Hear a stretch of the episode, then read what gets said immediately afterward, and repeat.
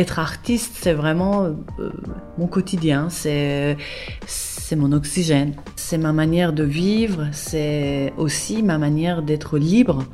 Euh, et je pense que c'est aussi euh, quelque chose qui m'a sauvée c'est l'art, c'est la peinture, c'est mon rapport à, à, à, cette, euh, à ce langage qui a fait que j'ai pu survivre euh, au, au, au, drame que j'ai vécu dans ma vie.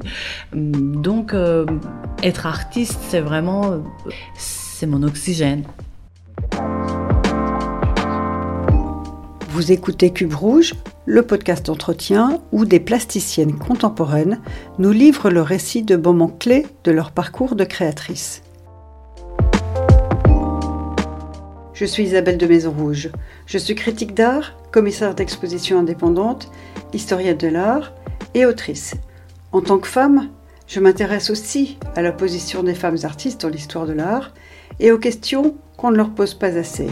Comment poursuit-on sa route dans le monde de l'art et réussit-on à montrer son travail et le faire accepter? Comment vit-on de son art? Comment parvient-on à exister en tant que créatrice? Nazanin Pouyandé est une artiste iranienne. Elle a fui le régime politique de son pays à l'âge de 18 ans, après l'assassinat de son père il y a 20 ans. Depuis, elle est installée en France puisqu'elle a bénéficié d'une bourse qui lui a permis de rentrer à l'école des beaux-arts de Paris. Nazanin Pouyandé est peintre. Dans son atelier, elle invite ses proches à poser pour elle dans des compositions très construites. Elle élabore une peinture érudite, truffée de multiples références culturelles qu'elle emprunte à différentes civilisations et qu'elle réunit dans une sorte de collage multi-référencé. Elle met en scène une humanité largement féminine face à la complexité du monde dans des compositions qui lui sont dictées par son imaginaire foisonnant. Aujourd'hui, elle nous parle de son métier de peintre et elle revient également sur la situation des femmes en Iran et les événements de violence actuels. Euh, nous sommes dans ton atelier, qui est également ton lieu de vie. Oui. Donc euh, j'imagine que c'est un lieu qui est très chargé d'affectif pour toi. Euh, comment euh, se passe ton travail de création et de mise en forme? Puisque le résultat, ce sont des peintures qui sont très colorées, qui évoquent beaucoup des choses comme une mythologie qui est très personnelle. Et donc, comment est-ce que tu construis ces tableaux? Euh, en fait, euh, juste euh, pour pourquoi aujourd'hui l'atelier est dans la maison, c'est que pendant très longtemps, euh, euh, ma maison était à Pantin, mon atelier était à Gentilly. J'avais une heure et quart à aller le matin, une heure et quart à aller le retour, et, et bon, c'était très fatigant. C'était pendant une dizaine d'années. Et quand on a eu l'opportunité d'avoir cet endroit, bah pour moi la première chose c'était j'ai envie de me lever et peindre directement. J'ai plus envie de prendre des transports en commun et j'ai envie d'être dans mon tableau directement. Euh, alors, comment je procède exactement pour euh, peindre chaque toile? C'est que euh, j'ai comme une image euh, flash qui me vient à l'esprit, euh, qui peut venir souvent euh, de quelque part, qui peut être influencé par quelque chose que j'ai vu, que ce soit une image de film, une toile ancienne ou un récit qu'on me raconte. Et une chose qui est, en fait qui m'inspire énormément, qui est forte pour, moi, euh, et je me pose pas forcément la question, je me dis pas pourquoi j'ai envie de le peindre, j'ai juste une, envie très forte de, de, peindre une image en particulier. Après, je réunis les éléments qui font que euh, je puisse peindre cette image-là les éléments, c'est toujours un, rapport avec le réel et avec euh, les modèles. Et donc, il y a une partie très, très humaine dans, chaque toile. Je fais appel souvent à des gens que je connais, euh, dont leur physique me raconte quelque chose ou dont leur vie me raconte quelque chose. Je leur demande de, de venir souvent à l'atelier. Ils posent pour moi. Euh, et la pose, elle est vraiment très prédéfinie puisque j'ai eu comme une sorte de flash euh, euh, avant avant cette séance photo. Et quand euh, les gens arrivent, souvent ça ressemble, ça pourrait ressembler à des coulisses d'un film expérimental parce qu'il y a des costumes, un peu de maquillage, des masques, des accessoires. Euh, la pose, elle est très précise, et les gens posent et euh, ça dure très peu de temps. C'est plutôt la préparation qui prend plus de temps. Euh, la pose, c'est le temps de prendre quelques photos, donc quelques secondes. Et, euh, par contre, cette séance photo, c'est vraiment quelque chose euh, de, très important parce que si je rate la séance photo, je rate la toile. Donc, ça demande énormément de concentration pour moi. Et c'est aussi la partie qui est la plus humaine parce que moi je considère toujours que j'ai énormément de chance. Les gens posent pour moi toujours avec grand plaisir. Euh, ils, se donnent entièrement, ils se mettent euh, souvent nus aussi, donc euh, ils partagent quelque chose d'eux qui est intime, qui est très précieux, qui est gracieux, euh, et aussi, je dirais, il y a beaucoup d'amour dedans parce qu'ils font ça pour l'amour de l'art. C'est complètement gratuit. Et, donc mm, là ça me met aussi beaucoup de pression et de responsabilité parce que je me sens responsable de rendre cette grâce qui m'a été donnée dans, dans mon œuvre. Donc euh, c'est aussi une exigence que j'ai par rapport à comment je représente euh, mes personnages puisque euh, c'est des vrais humains qui m'ont donné une partie d'eux-mêmes et donc après, une fois que on a fait la pause, en général, euh, donc la pose est précise, etc. Le, décor, j'ai souvent une idée vague, mais cela arrive au fur et à mesure euh, du processus de la toile. Je commence toujours par l'humain, très précisément, parce que aussi de façon symbolique, c'est un travail qui est sur l'humain. Et, et, ses instincts, et ses envies, et comment il gère son quotidien. Euh, et donc, je commence aussi par l'être humain sur ma toile. Et après, le décor, j'ai une idée vague, mais ça arrive de manière un peu improvisée, avec des associations d'idées. Donc, un élément ramène un autre, et c'est aussi des choix esthétiques. Ça veut dire, au fur et à mesure qu'une toile euh, avance, euh, j'ai des indications de comment je peux avancer le décor et, euh, et l'univers des personnages. Mm-hmm. Donc, euh, on vient de rentrer dans, dans, le processus même de tes images et de ton propre langage plastique. J'aimerais bien qu'on revienne tout à fait au début, comment tu es arrivé à la peinture? Et d'abord, euh, bah, euh, si tu peux nous raconter les drames que tu as eus dans ta vie, puisque c'est ça qui a jalonné aussi ta carrière. Et donc tu viens d'Iran et euh, tu as évidemment euh, des choses très fortes à nous raconter sur euh, ce départ. Euh, je suis née en 81 à Téhéran euh, dans un climat déjà très tendu. C'était les premières années après l'arrivée euh, de la République islamique. Mes parents, c'était des, des, jeunes Iraniens intellectuels complètement opposants déjà à l'époque du Shah au Shah. Euh, ma mère a fait un an de prison politique sous le chat. Elle avait, je sais pas, 20 ans. Et juste parce que euh, elle avait des bouquins. Euh, à l'époque, euh, c'était dans les années 70. Toute la jeunesse du monde et, faisait partie des mouvements d'extrême, ce qu'on appelle extrême gauche. Mais enfin, c'était plutôt des mouvements utopiques. Tout le monde lisait Marx, et, etc.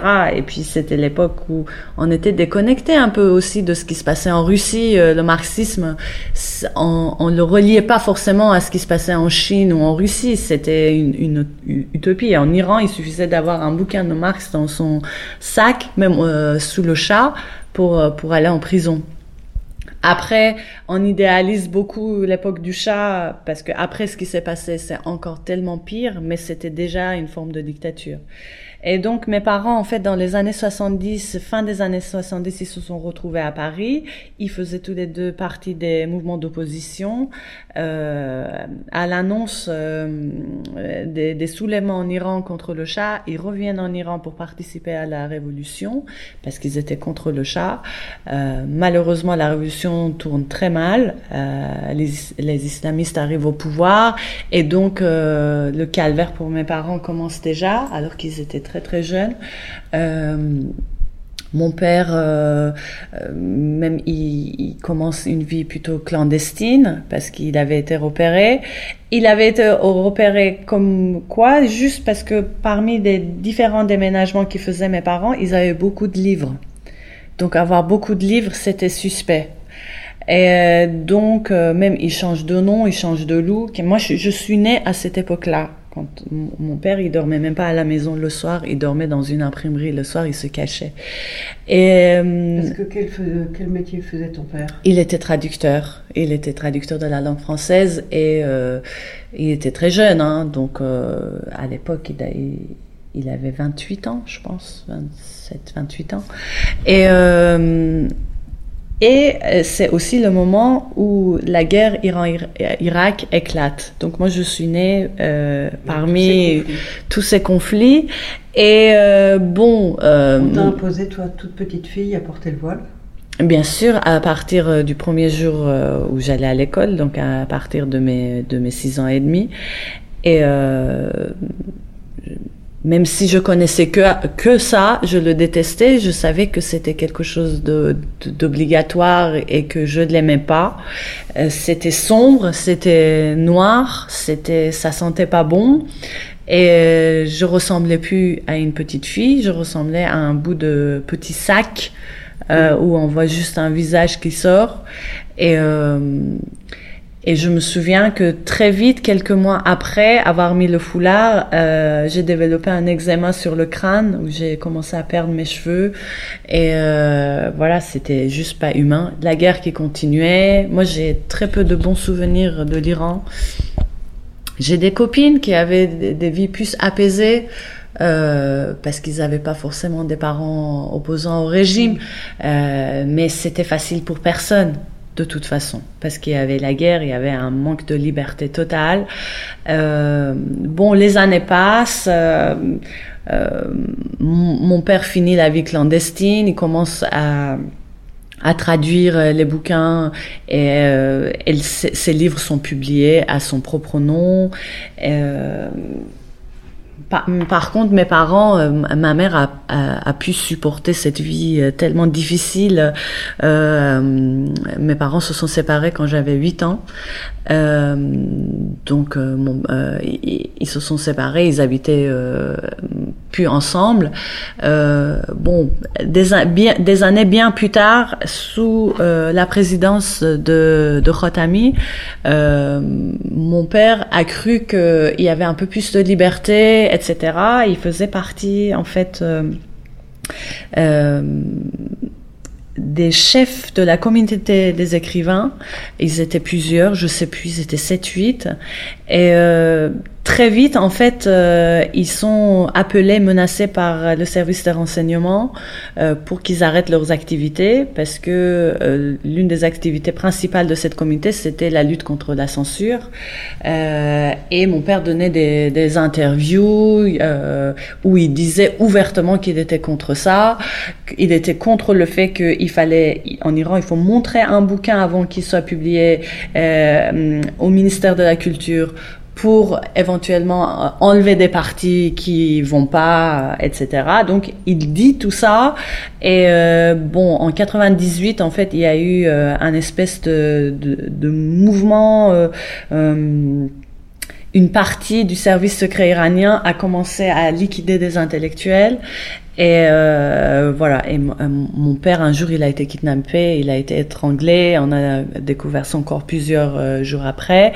Et puisque c'était le traducteur de la langue française, il y a eu des articles même dans Le Monde, mais de toute façon, son mouvement d'assassinat a fait beaucoup de bruit, tellement qu'ils ont dû arrêter les assassinats et même dire euh, ils, ils, ont fait un espèce de mascarade comme ils font toujours. Ils mentent, ils disent ah c'était une partie du service secret qui ont fait ça de leur euh, plein gré. Ils ont fait un espèce de, de, procès. Ils ont mis trois personnes comme ça en prison qui ont libéré par la suite. Et moi j'ai quitté l'Iran. Euh, un an après la mort de mon père, parce que j'avais 17 ans quand il est mort, il a fallu attendre ma majorité. Et euh, la France m'a accordé une bourse. Et euh, parce que mon père travaillait avec des textes en français. Et il y avait une condition pour cette bourse que je pour qu'elle soit prolongée. C'était une bourse d'apprentissage de, français pendant un an parce que même si mon père parlait français on parlait pas français à la maison. Et, et euh, cette bourse serait prolongée que si je suis acceptée dans un établissement prestigieux. Et alors moi à l'époque je faisais euh, de la musique classique aussi. Je, je jouais du violon euh, mais mon amour euh, vraiment plus entier, c'était les arts plastiques. Donc je fais le concours du conservatoire, je le rate. Je fais le concours des beaux-arts, je le réussis. Donc euh, c'est un peu comme ça que j'ai commencé. Et en fait, mon dossier des beaux-arts, j'avais fait des collages. des collages avec des des photos de magazines et je me souviens, je me dis, c'était assez infantile, hein, c'était assez maladroit, j'étais très jeune, j'avais 18 ans, je parlais à peine français et il y avait un collage en particulier quand j'arrive pendant l'examen oral et il y avait beaucoup de gens, je me souviens, c'était hyper impressionnant. Il y avait un collage où il y avait beaucoup de sourires de femmes euh, déchirées et à gauche, j'avais dessiné euh, une corde de pendu. Et euh, je me souviens, les, les profs m'ont interrogé, m'ont dit qu'est-ce que tu as voulu exprimer avec ça?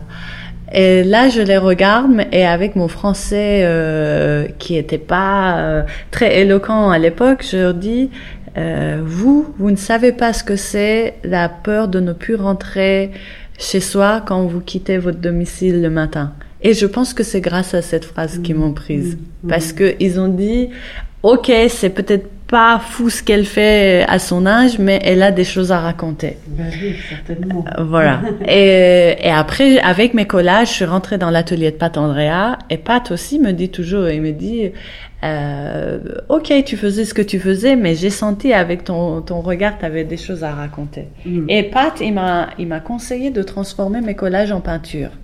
Et c'est pour ça qu'il y a toujours une, une, notion de collage et de choses euh, juste à poser euh, dans ma peinture. J'ai, j'ai gardé ça. En fait, euh, ça a été comme un espèce d'amour, le collage. Et aussi ce, ce qui m'a beaucoup appris le collage, et ça a constitué aussi ma personnalité, c'est des choses qui viennent un peu de partout et qui deviennent autre chose. Et c'est un peu, c'est un peu moi. Moi, je, je suis, euh, je viens un peu de partout. J'ai beaucoup aussi voyagé. Je suis allée en Afrique, en Chine, en Inde, au Tibet. Et à chaque voyage, euh, ma personnalité, euh, elle, elle, a changé parce que je suis quelqu'un de très réceptif aux autres et les, les, autres me changent. Et ça change aussi mon regard sur le monde. Et le, collage c'est un peu issu de ça. Et mmh. comment je peins et des éléments qui viennent un peu de partout qui voilà, se juxtaposent. tu toutes sortes d'éléments de culture euh, variés et de, des objets aussi très symboliques. Oui. Et, euh, et en effet tu racontes des histoires mais en fait tu tu laisses le spectateur inventer sa propre histoire. Oui, tout à fait, parce que pour moi, c'est des histoires ouvertes, un peu comme des scènes de rêve, euh, qui qui racontent pas une histoire de façon rationnelle, mais qui racontent euh, une histoire de son propre euh, essence, avec son propre symbolique. Et en fait, chaque spectateur peut faire des espèces d'associations d'idées, euh, euh, un symbole qui vient de quelque part. Et c'est des scènes ouvertes, c'est pas des histoires euh, narratives rationnelles. Voilà, c'est des images mentales. Mm -hmm. Et est-ce que, donc tu as bifurqué, on a compris, de la musique vers la peinture, et à travers le, collage d'abord. Et donc, est-ce que dès le début, tu t'es senti artiste ou il a fallu attendre une certaine légitimité euh, Ou est-ce que c'est justement l'enseignement à l'école des beaux-arts qui t'a permis de, de, te sentir euh, déjà impliqué dans ta future vie et carrière? Parce que tout à l'heure, tu disais que être artiste, c'est ton quotidien. Ben, en fait tout de suite, j'ai senti que j'avais une mission et j'avais des choses à dire. Et il fallait que je le dise. Et euh, aussi comme une forme de responsabilité. Donc, euh, je me suis pas dit, je veux devenir peintre, etc. J'ai dit, c'est ça que je dois faire, c'est ça que je sais faire. Donc, je vais apprendre à comment le faire puisque c'est ma voix. C'était très clair pour moi que ça serait ma voix, parce que c'était aussi euh, ma manière de, de, pouvoir passer des heures euh, et être bien, tout simplement, et, et pouvoir euh, créer quelque chose, pouvoir m'exprimer, euh, pouvoir euh, dire quelque chose aux autres avec mes propres moyens. Donc alors, il se trouve que ça, ça s'appelle artiste, mais c'était pas, moi, je mettais pas un mot en particulier sur euh, cette manière de vie que j'ai fait en fait tout de suite euh, quand euh, j'ai commencé à vivre seule à mes 18 ans. C'était tout de suite ça. C'était préparer le concours des beaux-arts. Je me souviens, j'avais une chambre euh, euh dans un foyer, euh, j'avais pas de place. Du coup, ce que j'appelle les tontons iraniens, c'était des, des, des, opposants au régime euh, qui ont entendu parler de moi, et qui savaient qui j'étais et tout ça, qui m'ont beaucoup aidé. Et donc, l'un de mes tontons, je pouvais aller chez lui tous les jours. il avait un studio libre, donc je préparais mon, mon concours là-bas et je passais des heures dans ce petit studio à faire mes collages et des petites peinture, etc. Donc ça a été très naturel. C'était, je suis devenue adulte tout de suite avec l'art. Ah Donc euh, voilà. Alors tu parlais de mission, tu parlais aussi de, d'engagement et de responsabilité, et puis tu parles aussi de tes tontons iraniens. Donc actuellement, avec les, les événements qui se passent en Iran, en tant que femme artiste iranienne à Paris. Est-ce que tu te sens une responsabilité et euh, est-ce que tu es toujours en contact avec des Iraniens en Iran ou en tout cas beaucoup en exil ou, partout euh, dans le monde? Euh, en fait, il faut dire que pendant toutes ces années, mes meilleures amies, surtout femmes, euh, c'est mes copines iraniennes. Beaucoup que j'ai connues en Iran et qui se sont trouvées un peu par hasard à Paris. Euh, il y en a beaucoup qui sont exilés maintenant parce qu'il faut dire qu'il y a beaucoup de gens qui quittent aussi l'Iran. Si on veut vivre un tout petit peu librement, l'Iran ne le permet pas, surtout si on appartient euh, au monde de la pensée et de la création. Il y a tellement de contraintes qu'il faut renoncer euh, à beaucoup de choses, et, ou bien il faut être un, militant acharné comme mon père et y mettre sa vie, euh, ce qui est pas euh, le courage de tout le monde ni la destinée de tout le monde. Et donc les Iraniens m'ont jamais quitté. il y a, moi j'ai toujours, je disais toujours, j'ai mon Iran à moi avec moi. L'Iran tel que je l'ai connu m'a jamais manqué euh, jamais, parce que pour moi c'est vraiment sombre et c'est une succession de mauvais souvenirs. Euh, par contre, les bonnes choses de l'Iran, je l'ai toujours eu pendant les 22-3 ans où je suis ici. Ça veut dire mes amis, euh, la langue, euh, les tapis, la, la, cuisine, etc. Et il faut dire que pendant toutes ces années, jusqu'à ces derniers soulèvements, J'étais très déçue par rapport à l'Iran. J'avais plus d'espoir parce que pour moi, euh, un régime terroriste comme ça, euh, on peut pas le renverser. Euh, ça tue tout le monde, ça tue l'opposition, ça tue la création, ça tue la pensée. Et j'avais renoncé d'y croire et j'avais même renoncé de prendre des nouvelles politiques de l'Iran parce que je voyais pas d'issue. Je, je voyais vraiment pas d'issue. Et euh, je me consacrais entièrement à mon art, euh, qui est aussi un, un, un, gros engagement. Et euh, il y a, y a eu quand même un vrai changement euh, avec les derniers soulèvements qui sont qui sont arrivés euh, finalement euh, la naissance de ces soulèvements ça a été par les femmes et ça ça a créé quelque chose pas seulement en moi mais envers chez beaucoup d'Iraniens on avait presque honte de l'Iran. Et là, euh, je dirais, avec ce qui se passe, euh, ça nous redonne un peu de dignité et de fierté de dire euh, non, mais c'est pas des moutons, les Iraniens, c'est un peuple euh, qui, qui peut avoir envie d'autre chose, qui peut avoir envie de la liberté. Ils, en tout cas, ils le ressentent. Et c'est pas juste, euh, ils baissent pas juste la tête et ils font pas juste ce qu'on leur donne comme ordre de faire. Donc ça vraiment, ça m'a donné vraiment l'espoir aussi que ça vienne des jeunes et des femmes. Pas, euh, pourquoi? Parce que déjà les femmes c'est la moitié de la population, euh, donc c'est pas une minorité. Et les jeunes, pourquoi? Parce que c'est l'avenir. Et ces jeunes qui se font tuer aujourd'hui, ils vont pas pardonner. Ils vont devenir euh, euh adultes, ils vont faire des enfants. Ça veut dire même si aujourd'hui le régime ne se renverse pas parce que euh, c'est des salopards qui sont pas prêts à, à partir, à lâcher. Et la répression chez eux, c'est la moindre des choses. Ils arrêtent pas, en ce moment, ils arrêtent pas d'emprisonner des gens, de les torturer, euh, de tuer vraiment les enfants, d'arrêter les directeurs des écoles dans lesquelles il y a des émeutes, mettre la pression, mentir. Euh. donc même si aujourd'hui à nouveau on se dit bon il y aura pas de suite tout de suite. Euh, on commence à dire c'est pas grave parce que ça va plus s'arrêter. L'opposition est là et d'ici dix ans voilà tous ces jeunes tous ces lycéennes qui enlèvent leur voile dans les lycées euh, elles, vont devenir mères. Elles vont pas pardonner que leurs leur copines euh, d'enfance ont été tuées. Donc on reprend confiance petit à petit, on, on reprend l'espoir et c'est déjà, c'est déjà énorme, c'est déjà beaucoup. Mmh. Et euh, il faut dire que les médias, les réseaux sociaux, on les critique énormément, mais ils ont beaucoup de, de choses positives mmh. parce que ils peuvent vraiment aider à euh, un accès à la liberté. C'est plus positif que négatif les réseaux sociaux.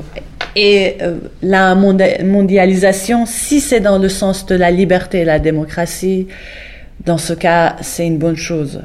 Oui, est-ce que ça fait circuler euh, davantage toutes ces images qu'on n'aurait jamais eues par les médias classiques? Mais euh, dans le sens inverse aussi, ça donne euh, une image aux jeunes filles en Iran. Moi, je, quand je oui. me souviens, nous, on vivait comme il fallait faire et puis on n'avait pas de repères. Là, une jeune fille de 15 ans en Iran, elle, elle voit, comment une jeune fille de son âge vit en Occident et dit moi mais je veux la même chose. C'est injuste. Pourquoi ce que je vis c'est anachronique c'est archaïque j'en ai pas envie.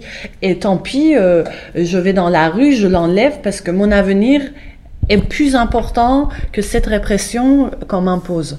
Donc c'est dans les c'est dans les deux sens. Aujourd'hui l'Occident est témoin euh, de ce qui se passe en Iran et l'Iran, c'est grâce aux réseaux sociaux qui peuvent dire on existe, le peuple peut dire on veut de la liberté, on ne, on ne peut plus supporter euh, cette chose, enfin ce régime qui ressemble beaucoup aux talibans. Juste, je dis, ils ont un autre look plus moderne, ils ont des t-shirts, des pantalons. Euh, mais c'est la même chose, c'est c'est le même archaïsme que Al-Qaïda et le Taliban. Et ils sont au pouvoir en Iran, un grand pays de 90 millions. Et euh, un jour, ça va quand même basculer. C'est pas, c'est plus possible. C'est plus possible. Aujourd'hui, ils, ils, pensent toujours qu'avec leur répression primaire, ils vont réussir. Et ils vont peut-être réussir à calmer quelques manifestations et quelques manifestants, mais ils peuvent pas tuer euh, la moitié de la population. Voilà. Et est-ce que tu penses que euh, c'est de ta responsabilité d'artiste femme iranienne euh, à Paris de, continuer cette lutte sous une autre forme. Ben, moi, je considère que j'ai toujours peint la liberté, et puisque je suis une femme, euh, j'ai toujours peint la liberté des êtres humains, mais je suis une femme, donc mon ressenti par rapport au monde, c'est le ressenti d'une femme, avec mes émotions, ma sensibilité, mon, caractère, mes sentiments, donc la femme et sa liberté et ma liberté a toujours été au cœur de mon travail, même avant avant euh, ces, ces derniers soulèvements. Donc moi, euh, je me sens plutôt encouragée dans, dans mon travail, plus que de dire euh, non, je vais faire désormais, je vais faire ainsi ou autrement, je vais juste continuer comment j'ai toujours peint, mais juste je me sens encore plus en confiance et je, je trouve plus que ça soit quelque chose de marginal, euh, disons ce que je, je représente, puisque mm. c'est la voix euh, de, de beaucoup de femmes. Il y a d'ailleurs énormément de femmes dans ton œuvre, même quasiment une grande majorité. Enfin, à la limite, on pourrait dire l'inverse. Il y a très peu d'hommes dans ta peinture. Euh, et donc, en effet, c'est cette liberté de la femme que tu chantes et que tu montres et que tu mets en avant en permanence. Mais c'est aussi une manière de me mettre à nu, moi, mm. en tant que euh, femme et en tant qu'être humain. Et comme je dis, moi, je, je ne crois pas, euh, par contre, à la division des genres et des sexes. Même, je ne crois pas euh, euh aux stéréotypes d'hétérosexuels, bisexuels, homosexuels. Je pense qu'on est des êtres de plus en plus libres, euh, même de plus en plus nomades et même au niveau identitaire et culturel de plus en plus euh, ouverts. Bon, cela peut renverser aussi l'intégrisme d'un autre sens, hein, parce que justement on peut en prendre peur, et, et aussi euh, euh le fascisme, parce que les frontières sont de plus en plus ouvertes parce qu'il y a des guerres, parce qu'il y a des éclatements de frontières, parce qu'il y a des mouvements de population et on peut pas les arrêter. Du coup, il faut, je pense qu'il faut juste accueillir cette chose plutôt que de de le euh, de le pousser. Euh, on va de, de toute manière vers un monde de plus en plus libre. Alors, est-ce que, par contre, moi, je pense pas que puisque j'ai peint surtout des femmes, euh, je les divise pas avec les hommes, c'est juste mon regard personnel. Je pense pas que euh, je, je, peins moins les hommes parce qu'ils m'intéressent pas. C'est que moi j'ai tellement de choses à dire en tant que femme et sur euh, euh sur moi et sur euh, mes amis et sur euh, les femmes qui m'ont toujours marqué que bon il se trouve que ma peinture est nourrie par les femmes mais par contre ça part de l'humain de, de, façon plus générale. C'est pour ça aussi qu'il y a des hommes qui apparaissent de temps en temps dans mon travail. Voilà. Et dans ton parcours d'artiste, est-ce qu'à un moment donné, il y a une œuvre qui t'a énormément marqué et qui a fait basculer peut-être quelque chose dans ton, dans ton envie d'être artiste ou dans, ton, dans ta façon de procéder ou de, de peindre? Une œuvre à moi ou non? Une œuvre que tu aurais pu voir, je sais pas, au Louvre en arrivant à Paris ou. Ben en fait, euh, moi je pense que je suis quelqu'un de profondément visuel. Même, euh, euh, je dis toujours ça. Je dis mes premières peintures aux Beaux Arts, c'était des grands portraits à l'endroit et à l'envers sur du papier parce que j'avais pas assez d'argent pour acheter des de la, des grandes toiles. Et je me suis rendu compte euh, plus tard que ces grands portraits s'étaient influencés inconsciemment par les grands portraits de propagande que j'avais vus euh, en Iran, les fresques. Euh, je suis quelqu'un qui est très impacté par la mémoire visuelle. Et donc, en arrivant en France, euh, c'est pas une chose qui m'a nourri, c'est justement l'éclatement d'images. Et parce que je venais d'un pays fermé, l'internet n'existait pas, euh, euh, l'accès aux images était très réduit, limité, même dans des magazines, même des revues. Et là, j'arrive en France, il y a des panneaux publicitaires partout, il y a des musées, il y a des films. Donc, je je peux pas dire il y a une œuvre qui m'a nourri, mais je peux dire que en arrivant en France, c'est l'océan d'images que j'ai découvert euh, qui m'a donné envie de m'approprier tout cet océan et, et dire euh, je suis aussi une créatrice euh, d'images. Euh, voilà. Hum, donc c'est ce choc visuel. Et alors, quelles sont actuellement tes aspirations pour euh, les prochaines œuvres? Bon, je, je fais beaucoup référence les dernières années à la peinture ancienne, euh, à la Renaissance. Euh, et je pense que le lien avec les peintres de la Renaissance, c'est un lien très intime parce que c'était à l'époque aussi où ils, ils, essayaient d'être réalistes, en même temps, euh, ils avaient beaucoup d'imagination, ils, ils, inventaient un langage qui est à moitié réaliste, à moitié symbolique et euh, fantastique, et finalement, mon langage, il est comme ça. Donc, euh, pour moi, c'est une très grande source d'inspiration. après, je me suis beaucoup inspirée des œuvres, des, des, des œuvres africaines les dernières années, parce que c'était lié aussi au grand voyage que j'ai fait au Bénin. J'étais en résidence d'artiste et en plus je suis arrivée au moment des cérémonies annuelles vaudou. Donc là, ma tête, euh, elle est vraiment partie ailleurs. Et euh, je pense qu'en ce moment, voilà, je dirais plutôt c'est la renaissance. Et puis je suis très ouverte euh, visuellement, donc j'attends de voir qu'est-ce qui va m'inspirer. Je peux pas, je, décide jamais vraiment à l'avance. Euh, voilà, par exemple, euh, pour Lune d'étoiles, je t'avais dit peut-être que, je vais faire, si j'ai le temps pour Béthune, euh, il y a des images des footballeuses. Parce que en fait, je trouvais absolument sublime euh, quand pendant les, les matchs de foot de footballeuses, les goals, comment comment elles s'embrassent les filles. Et, c'est différent des hommes, c'est une autre émotion. Et la, la victoire féminine, comment comment elle se fête en fait euh, comment euh, on, la célèbre c'est donc je peux te je peux te dire je peux ça peut être n'importe quelle image sans hiérarchie. Ça peut être une image d'art comme ça peut être voilà une, image que je vois euh, dans un film ou, ou la télé. Et alors pour conclure quel serait ton désir ton rêve d'exposition? Euh, mon rêve d'exposition, tu veux dire pour un lieu en particulier ou? Comment comment tu envisagerais comment tu envisagerais une une exposition où ton ton travail pourrait être présenté peut-être différemment ou ou en effet ça peut être un lieu auquel tu penses?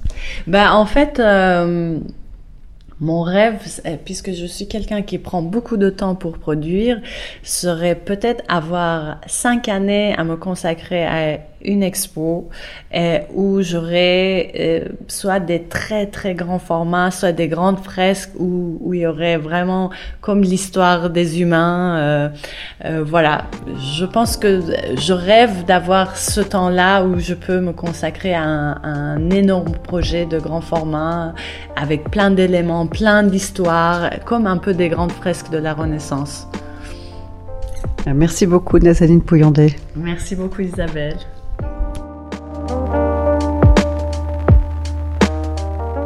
Cube Rouge est un podcast diffusé sur Art District Radio sur une proposition d'Isabelle de Maison Rouge le mercredi et le samedi à 14h la semaine de la sortie de l'épisode.